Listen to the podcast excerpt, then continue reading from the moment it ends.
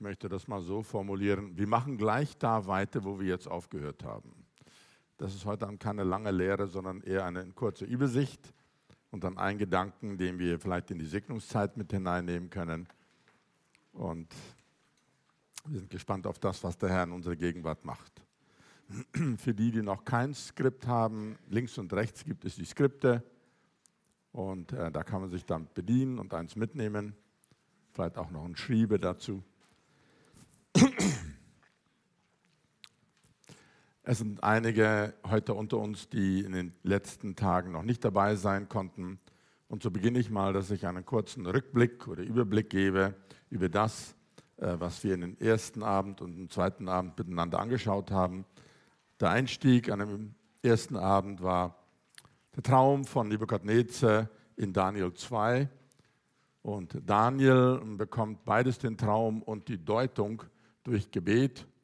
Und hier die Deutung davon, also dieses große Standbild, Gold, Silber, Bronze und Eisen. Und das wird dann gedeutet, zum Teil konnte Daniel es deuten, heute wissen wir Babylon, Medo-Persien, Griechenland und Rom. Und dann kommt ein Stein, ein Felsen aus dem Berg Gottes und trifft dieses Standbild und wird völlig zertrümmert. Soweit, das wissen wir eigentlich alle vom Kindergottesdienst. Ich blätter jetzt mal so durch das Skript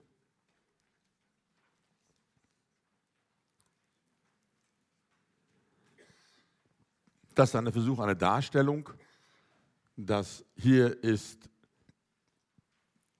die Darstellung von den vier Weltreichen. Da kommt der Felsen und der Felsen trifft diese Reiche und zerstört sie. Und was für uns daran relevant ist, ist, dass Daniel diesen ganzen Vorgang, den ich nun versucht habe, hier grafisch darzustellen, er sagt, hier wird das Geheimnis Gottes dargestellt. Und nun beschäftigt uns ja, was beinhaltet denn das Geheimnis Gottes? Und so haben wir in verschiedener Weise uns Gedanken gemacht, anlässlich diesem Traum, den Nebukadnezar hatte, den niemand deuten kann. Und dann haben Daniel und seine Freunde gebetet. Und ich lese mal hier ein paar Verse. Hierauf wurde Daniel in einem Nachtgesicht das Geheimnis offenbart. Da pries Daniel den Gott des Himmels. Also Daniel hat vom Herrn in einem Vision des Nachts diesen Traum bekommen und die Deutung. Und er beschreibt den Traum als Geheimnis. Und dann sagt er, Daniel hob an und sprach,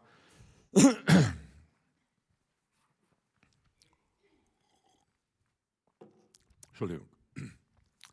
Da hob Daniel an und sprach, gepriesen sei der Name Gottes von Ewigkeit zu ewig, denn Weisheit und Macht sind dein, dass dieses Geheimnis macht eine Aussage über Gottes Weisheit und Macht.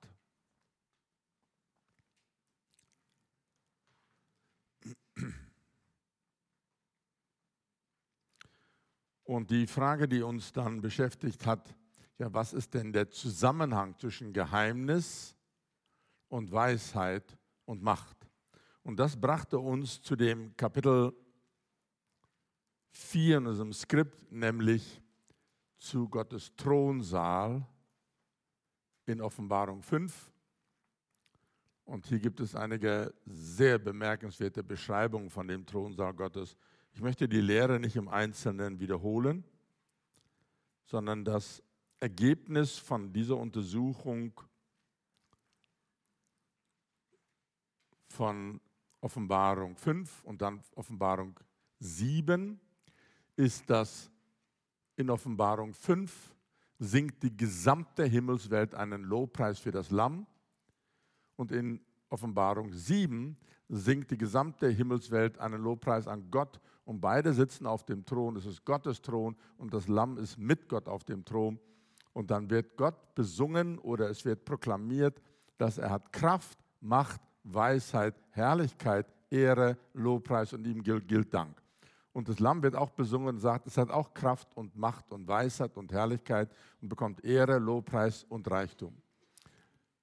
Was wir da feststellen dürfen, ist Weisheit und Macht sind zwei ganz besondere Merkmale von Gottes Thron und von dem Lamm. Weisheit und Macht sind zwei bedeutende Prädikate zur Bezeichnung der Manifestation von Gottes Thronherrschaft. Das ist der erste große, wichtige Gedanke in dem gesamten Skript. Das heißt, Weisheit und Macht deuten auf die Manifestation von Gottes Thronherrschaft. Und wenn man das alles miteinander verknüpft, kann man sagen, was Daniel gesehen hat und uns erklären möchte und sagt, dieser Felsen, der von dem Berg Gottes kommt und diese Reiche zerstört und das Geheimnis, das ist eigentlich die Manifestation von Gottes Macht und Weisheit. Und er sagt, und alles das, was sich hier dargestellt wird, zeigt, dass es das Geheimnis ist, dass Gottes Macht und Weisheit hier in der Welt enorm wirksam wird. Und das habe ich versucht so darzustellen, dass Daniel sagt, Gott hat das Geheimnis offenbart von Gottes Thronherrschaft, die eine Manifestation von Gottes Herrschaft bedeutet, und zwar das Erleben von Gottes Thronherrschaft. Da war es ein wichtiges Anliegen, dass wir eher so eine innere Vorstellung bekommen, ja, was bedeutet denn Gottes Thron, Gottes Thronherrschaft? Man könnte also ganz locker gehen und sagen, naja, Gottes Thron manifestiert hier, das ist ja ganz schön und interessant und so. Und wir haben das enorme Vorrecht, dass der Prophet Hesekiel hat wohl eines der eindrücklichsten Beschreibungen von Gottes Thron wie das sonst nur noch vielleicht im Buch der Offenbarung ist. Und an dem Punkt möchte ich kurz mal ein bisschen stillstehen. Das ist der Versuch einer künstlerischen Darstellung, die ich im Internet gefunden habe, dass Hesekiel sehr genau die einzelnen Elemente beschreibt und sagt, zuerst sah ich vier Räder, eins, zwei, drei, vier. Und neben jeder von diesen vier Rädern ist eines von diesen lebendigen Wesen. Und diese Räder sind Räder in Räder. Ob die nun wirklich so ausgesehen haben, das sei dahingestellt. Das ist der Versuch eines Künstlers, um darzustellen, was heißt denn Räder in Rädern. Und oberhalb diesen vier lebendigen Wesen und diesen Rädern ist eine Platte, er nennt es eine Platte oder ein Gewölbe, wie ein Kristall. Und auf diesem Kristallplatte steht ein Thron. Und er konnte nicht wirklich genau sehen, wer oder was das ist, der auf diesem Thron sitzt. Ansatzweise, aber um den Thron ist wie ein Regenbogen Gottes Herrlichkeit. Und das ist wohl die, nebst dem Buch der Offenbarung, die klarste Erklärung jetzt im Buch Hesekiel von Gottes Thron. Nur so nebenbei, dann hat äh, mich gestern Abend noch jemand angesprochen und gesagt, also diese Platte, die wird in verschiedener Weise dargestellt, hier auch nochmal, da ohne den Thron, hier mit dem Thron. Letztes Jahr haben wir uns Gedanken gemacht und das schreibe ich nochmal ein, das habe ich gestern sag mal, nachgelassen, das zu sagen.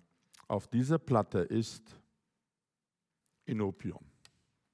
Letztes Jahr haben wir uns viele Gedanken gemacht über was Inopium bedeutet. Das ist der Raum vor Gottes Thron. So ist, ich kann es jetzt nicht oben, ich müsste es zeigen, dass es von oben ist. Auf dieser Kristallplatte obendrauf ist Inopium. Und dort hatten einige wenige Propheten den Zugang vor Gottes Thron diesen Raum beschreibt die, die griechische Übersetzung der Bibel als Enopion. Was wir wahrnehmen wollen ist, also der Prophet Hesekiel wurde ja wie Daniel und zeitgleich mit Daniel verschleppt von Jerusalem nach Babylon. Und während er an dem Fluss Kebar, das ist der Fluss Kebar, sich befindet, der Fluss Kebar ist ein ne Nebenfluss von dem Euphrat. Im nördlichen Teil von diesem Fluss war dann Babylon und der Prophet plus alle anderen Verschleppten befanden sich an, dem, an diesem Fluss Kebar. Und damit wir ein bisschen ein Gefühl bekommen, da ist Hesekiel. Also so klitzeklein wird er dargestellt und es war wahrscheinlich auch so. Und er sieht diese mega gigantische Erscheinung von Gottes Thron. Und dann noch einen Schritt weiter wird nochmal dargestellt, da ist wieder der Regenbogen um Gottes Thron und Gott wird nicht wirklich sichtbar dargestellt. Und hier diese vielen Räder. Noch eines, und das berührt mich sehr. Es sind alles verschiedene künstlerische Darstellungen, ein Versuch, das darzustellen und sagt, Gottes Thron ist eingehüllt in Feuer. Und hier sind wieder die vier Räder und so ansatzweise diese vier lebendigen Wesen. Und da ist diese Kristallplatte. Also Gottes Thron steht auf einer Kristallplatte, Kristallplattform. Unter den eins, zwei, drei, vier Tiere und vier Räder. Und Gott selber ist eingehüllt in Flammen. Und mm, also ich bin dem Herrn sehr dankbar, dass er das dem Hesekiel gezeigt hat und auch, dass es Menschen gibt, die zumindest versuchen, das darzustellen. Wenn wir davon reden, von der Manifestation von Gottes Thron, ist das keine nette, niedliche, kleine Geschichte. Das ist etwas megamäßig. Nur weil wir das so selten erleben, haben wir davon keine Vorstellung. Und Hesekiel war von, das kann man so in den letzten Versen von Hesekiel 1 und am Anfang von Hesekiel 2 lesen, als er das erlebt oder erlebt durfte oder erleben musste. Er war völlig geflasht. Er lag auf seinem Boden und konnte sich überhaupt nicht mehr bewegen. Und dann sagte, und dann hörte ich eine Stimme von hier oben, die sprach zu mir, er war hier irgendwo unten und sagt, heute berufe ich dich zum Propheten. Und was ich davon mitnehme, ist, wenn wir davon reden, dass das Geheimnis, das Daniel sah in diesem Bild von Nebukadnezar, dass die Manifestation von Gottes Thron, das ist eine gigantische Sache. Nur in der Regel erleben wir das nicht oder selten oder überhaupt nie. Und dann haben wir überhaupt keine Vorstellung davon. Und so wäre zumindest mein Anliegen, um bildlich lehrmäßig uns irgendwie innerlich dazu einen Zugang zu geben, dass Gottes Thron und seine Manifestation ist in diesem Verhältnis von sozusagen zwei Millimeter zu x vielen großen Metern. Das ist, wie die Dimension von Gottes äh, Thron in Ansatz dargestellt werden kann. So weit sind wir gestern gekommen. Jetzt kommt noch ein Gedanke dazu. Und das ist die letzte Lehre. Ich hatte auch mit Pastor Semmi im Vorfeld gesprochen und sagte ihm, ich hatte nicht wirklich vor, um diese ganze Lehre zu halten. Ich habe die mal eingebaut hier in das Skript. Das ist sozusagen meine Lebensversicherung. Also wenn alles nicht so ganz optimal läuft, dann hätten wir zumindest eine Lehre mit der wir nach Hause gehen können. Aber es war nicht das Ziel, dass wir die Lehre wirklich halten. Es gibt eine Anzahl, ich, wenn ich das richtig gezählt habe, sieben Berichte in der Bibel, Altes und Neues Testament, wo Gottes Thron, Gottes Thronsaal beschrieben wird. Manche sehr knapp und kurz und Hesekiels ist bei weitem vom Alten Testament die umfangreichste, detaillierteste und einsichtsvollste Schilderung. Aber der Prophet Daniel hat auch eine kurze Schilderung vom Thron. Und wir befassten uns ja schon in dem ersten Abend ziemlich eingehend mit dem Propheten Daniel. Und hier kommt sehr knapp dargestellt. Daniel 7. Er sagt, ich schaute, bis Throne aufgestellt wurden und ein Alter an Tagen sich setzte.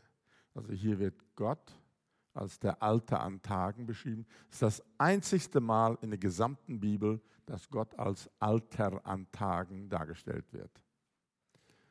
Und in dem Kommentar hier steht mit der Wendung Alter an Tagen soll das ewige Dasein Gottes hervorgeheben, gehoben werden als zeitlose. Also das ist nicht ein alter Greis oder sowas ähnliches, sondern im Verständnis vom Alten Testament war das Alte ein Zeichen für Weisheit. Und hier gibt es auch dann die Aussage bei Hiob, bei Greisen ist Weisheit und Einsicht bei hohem Alter und Weisheit und Macht seines Rat mit Einsicht.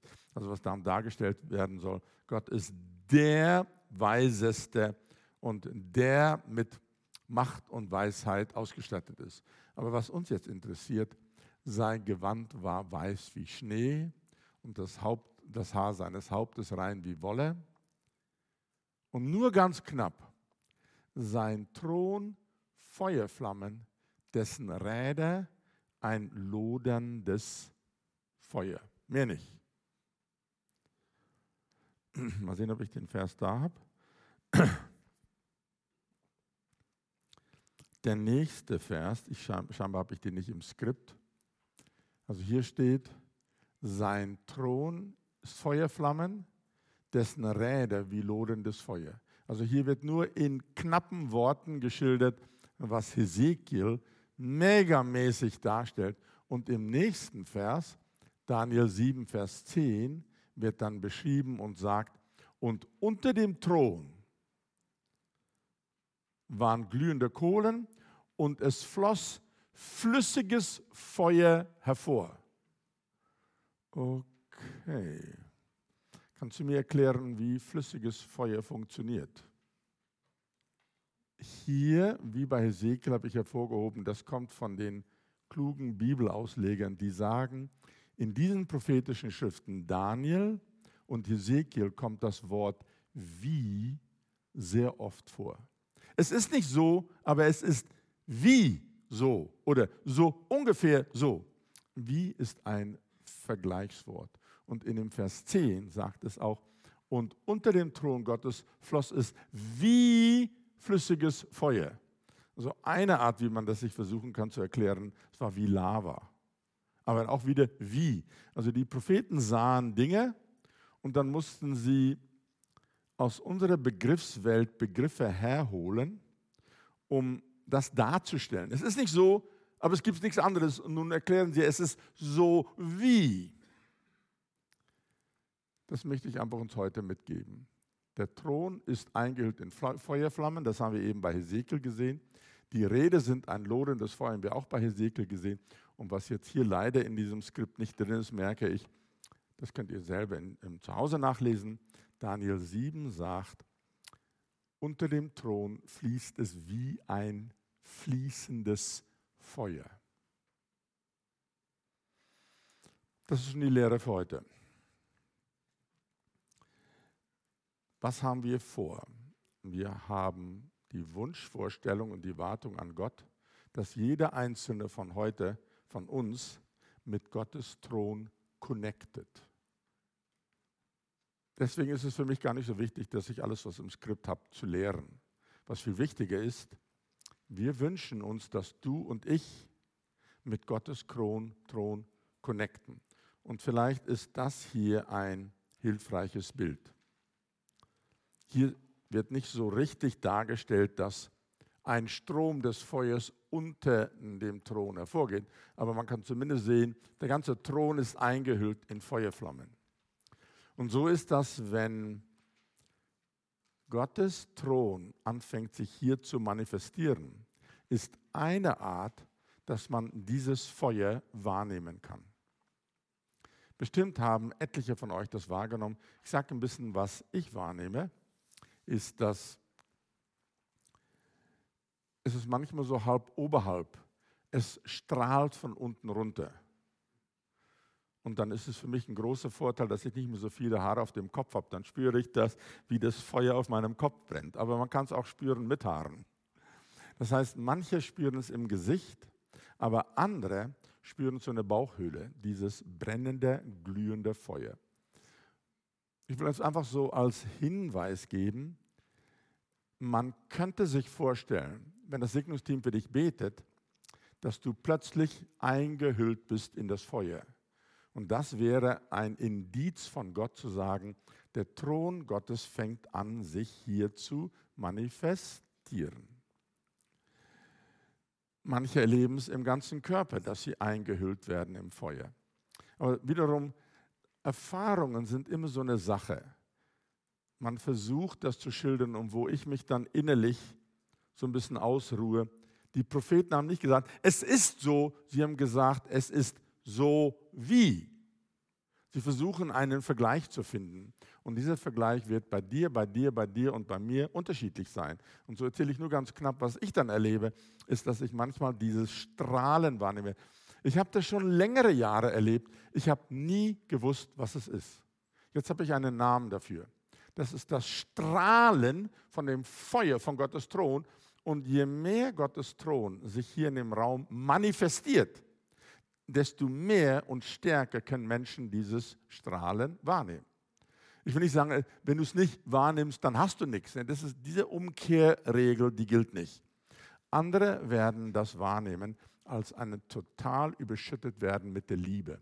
Das kommt nun hier nicht so direkt vor, aber Gott ist Liebe.